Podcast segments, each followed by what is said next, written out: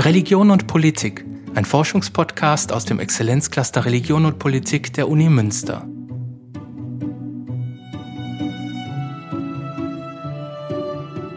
Bei Fake News denken wir heute oft an Donald Trump oder Verschwörungstheorien in der Pandemie.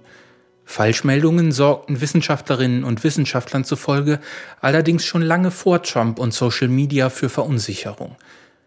Bereits im Mittelalter diskutierten die Menschen, welchem Absender sie trauen können und welche Neuigkeit wahr oder falsch ist, ob königliche Hetzkampagnen oder Gerüchte angesichts der Pest im 14. Jahrhundert, Anlässe gab es genug, vor allem in Krisenzeiten. Über Fake News im Mittelalter spricht in dieser Folge der Historiker Marcel Bubert. Gibt es ein postfaktisches Zeitalter? Und wenn ja, wie viele? Als Historiker stelle ich mir diese Frage momentan häufig. Ist das, was wir aktuell erleben, eine grundlegend neue Situation, die sich von früheren Phasen der Geschichte fundamental unterscheidet? Haben wir in Zeiten von Fake News, alternativen Fakten und Verschwörungstheorien ein anderes Verhältnis zur Wahrheit als früher? Tatsächlich scheint auf den ersten Blick sehr vieles dafür zu sprechen. Manche Beobachter der Gesellschaft haben die Entstehung einer politischen Kultur und überhaupt einer Debattenkultur beklagt, in der es überhaupt nicht mehr um Fakten gehe, sondern nur noch darum, mit irgendwelchen Tricks das schwächere Argument zum stärkeren zu machen. Der schillerndste Repräsentant für diese Art von Post-Truth Politics, wie man es genannt hat, ist natürlich, Sie werden es ahnen, der ehemalige US-amerikanische Präsident Donald Trump. Die in diesem Zusammenhang oft zitierte Behauptung, die Inaugurationsfeier von Trump sei die mit dem bislang größten Publikum gewesen, wollte ja offenbar überhaupt nicht durch Fakten überzeugen, sondern zielte darauf ab, autoritäre Setzungsmacht zu demonstrieren, die sich über die eigentlich unabweisbaren Gegenbelege sorglos hinwegsetzt. Für diese scheinbare Unbekümmertheit um die Wahrheit haben manche Autorinnen die Verbreitung eines postmodernen Denkens seit den 1970er Jahren verantwortlich gemacht. Ein solches Denken wird in diesem Kontext meist mit einem radikalen Wahrheitsrelativismus verbunden. Gemeint ist damit im Allgemeinen eine Ansicht, die Wahrheit als eine soziale Konstruktion begreift, die von den Bedingungen abhängt, unter denen sie entsteht und die daher auch historisch wandelbar und also relativ ist.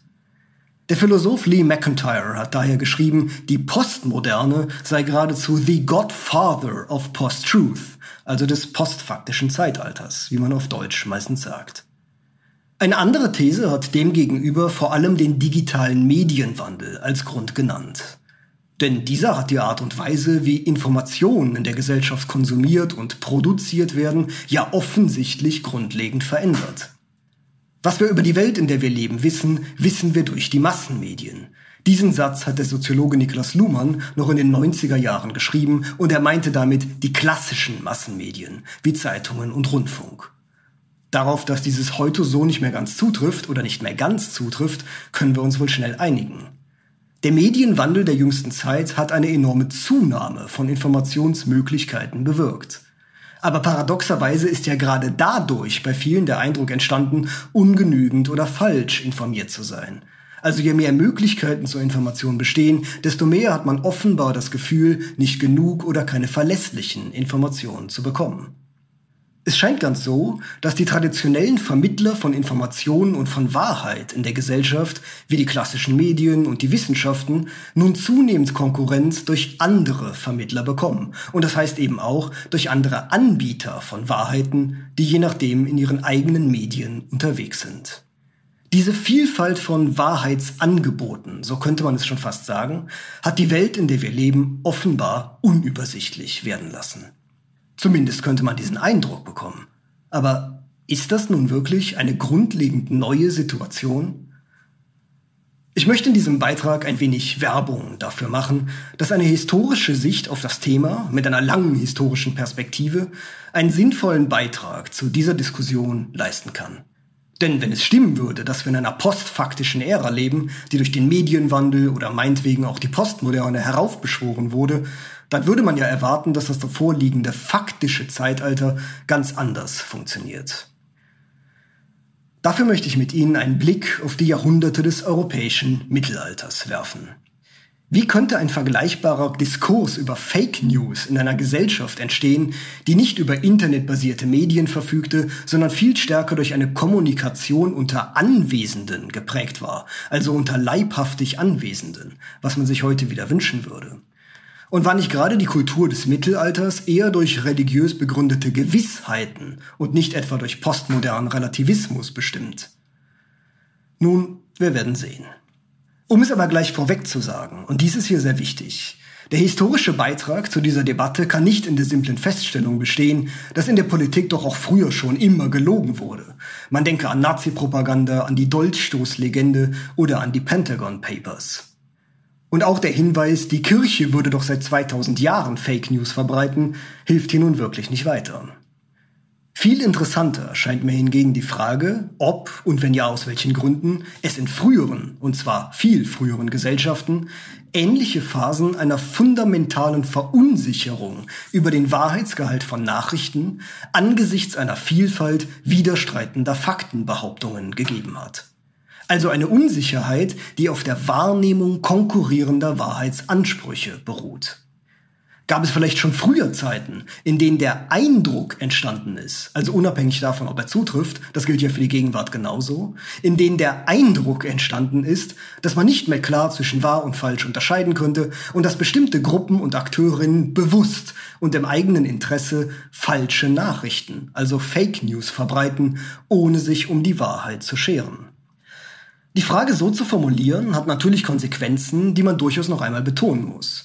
Denn das, wonach ich damit fragen möchte, ist ja nicht einfach, was wahr oder falsch war, sondern es geht um die Art und Weise, wie die Zeitgenossen früherer Gesellschaften kursierende Nachrichten und Behauptungen wahrgenommen haben, was sie für zweifelhaft und was sie für falsch hielten, wem sie Lügen oder Heuchelei unterstellten und warum sie das taten. Wenn ich über Fake News in der Geschichte rede, dann geht es mir also nicht in erster Linie darum, was nun wirklich wahr oder falsch war, auch wenn ich dazu natürlich eine Ansicht habe. Denn Nachrichten, die aus heutiger Sicht offensichtlich falsch waren, bietet das Mittelalter tatsächlich in Hülle und Fülle.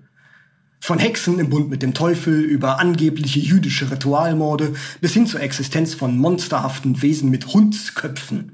Ja, Sie haben richtig gehört. Doch was ich heute für falsch halte, ist hier ja gar nicht entscheidend, sondern hier soll es zunächst darum gehen, was die Menschen damals gedacht und darüber gesagt haben. Das ist mein Thema. Um diese Fragen zu erforschen, bietet es sich nun ganz besonders an, auf die heißen Phasen der Geschichte zu schauen, also auf Krisenzeiten, gesellschaftliche Umbrüche und Deutungskämpfe. Denn hier, so scheint es, war die Frage, was wahr und was falsch ist, besonders umstritten. Nun, an Krisenphasen und irritierenden Ereignissen mangelt es dem europäischen Mittelalter nun wirklich ebenfalls, ganz und gar nicht. Katastrophen wie Kriege, Seuchen, Niederlagen oder der plötzliche Tod eines Königs wurden oftmals von Gerüchten begleitet, die sich in für damalige Verhältnisse jedenfalls rasantem Tempo verbreiten konnten. Dies geschah auf schriftlichem Wege, wie in Briefen oder später Flugblättern, oder eben mündlich über Spielleute, Händler, Pilger oder Prediger. Manche Gerüchte entstanden einfach, andere wurden offenbar gezielt geschürt. Dabei konnten einige dieser Gerüchte politisch so brisant werden, dass sie spektakuläre Deutungskämpfe über ihre Wahr- oder Falschheit auslösten. Beim Tod eines Königs konnte es zum Beispiel schnell dazu kommen, dass sich Gerüchte über eine hinterhältige Vergiftung des Herrschers ausbreiteten. Als Kaiser Heinrich VII. im Jahr 1313 starb, dauerte es jedenfalls nicht lange, bis manche Zeitgenossen die Machenschaften von Verschwörern am Werk sahen. Doch diese Vergiftungsbehauptung war höchst umstritten. Der Bischof von Straßburg machte sich sogleich daran, die Nachrichten von der Vergiftung des Kaisers öffentlich zu dementieren. Kurz nach dem Aufkommen des Gerüchts verschickte er Rundschreiben, in denen er die Behauptung der Vergiftung als falsch zurückwies und dazu aufforderte, die Wahrheit des natürlichen Todes zu verbreiten. Um Evidenz für die Falschheit des Gerüchts zu produzieren, hat er außerdem gesammelte Zeugenaussagen verschickt, welche die angebliche Vergiftung widerlegen sollten. In solchen Situationen, darum erzähle ich das alles, in denen die Falschheit eines Gerüchts erst ausgehandelt wurde, so müsste man es wohl sagen, in denen also widerstreitende Behauptungen kursierten und sozusagen in einer Art Wettbewerb miteinander traten, konnten tatsächlich, auch im Mittelalter, tiefgreifende Verunsicherungen über die Glaubwürdigkeit von Nachrichten und über die Absichten hinter ihrer Verbreitung entstehen. Derartige Irritationen zeigten sich ganz besonders auch bei einem Konflikt, der kurz zuvor, zu Beginn des 14. Jahrhunderts, in ganz Europa für Aufsehen gesorgt hatte.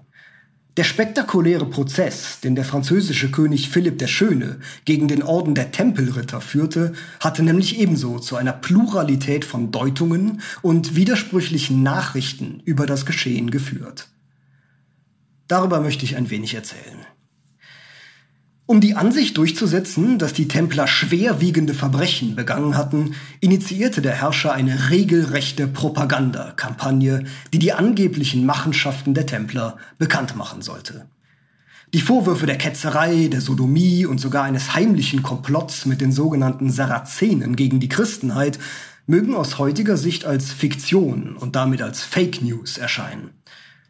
Doch bei vielen Zeitgenossen stießen sie zunächst auf Akzeptanz und wurden mit erfolgreichem Geltungsanspruch als Fakten verbreitet.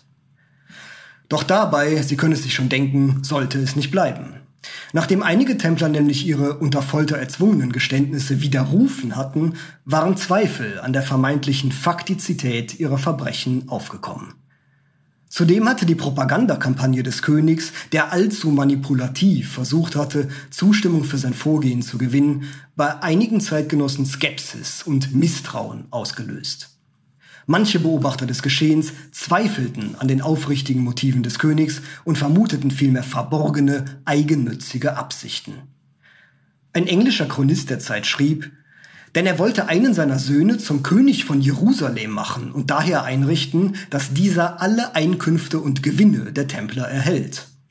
Nur zu diesem Zweck habe der König dafür gesorgt, dass die Templer in seinem Reich und auch der Großmeister des Ordens verbrannt wurden. Also ein ganz eigennütziger, hinterhältiger Plan, der hier unterstellt wird. Dass ein derartiges Gerücht entstanden war, blieb dem König aber keinesfalls verborgen. Wiederholt sah sich der Königshof daher veranlasst, die falschen Nachrichten von seinen eigennützigen Motiven zu dementieren.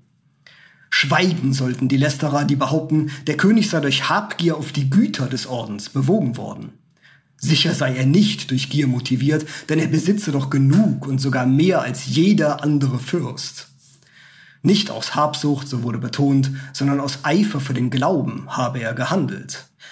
Dass der Königshof hier in die Situation geriet, kursierende Nachrichten über die wahren Absichten des Herrschers als falsch zu deklarieren, ist bereits bemerkenswert.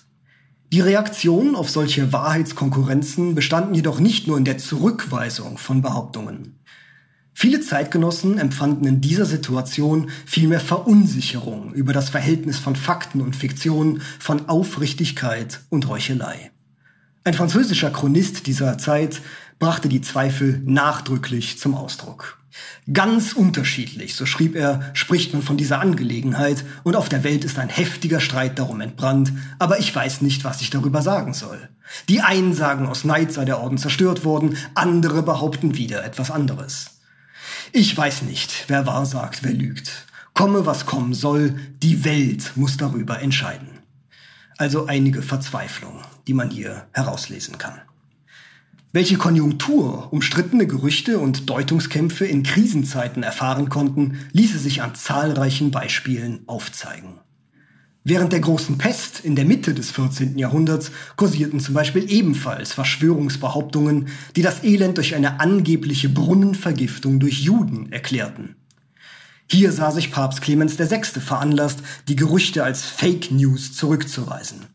Diese könnten doch nicht stimmen, da ja auch Juden selber an der Pest gestorben seien. Zudem war die Pest doch auch in Regionen ausgebrochen, in denen überhaupt keine Juden lebten.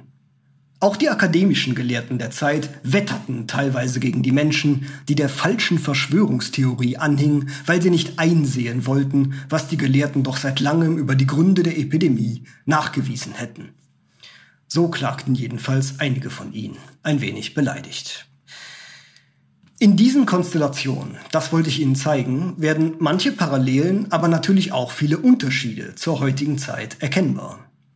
Die Kommunikationsbedingungen, die Strukturen von Öffentlichkeiten sowie die Verbreitungswege und die Dimensionen von Fake News waren im Mittelalter ohne jeden Zweifel gänzlich andere.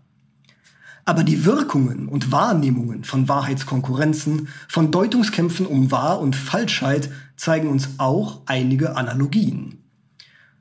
Es lohnt sich, diese Fragen ein wenig weiter zu verfolgen. Das wollte ich Ihnen hier nahelegen.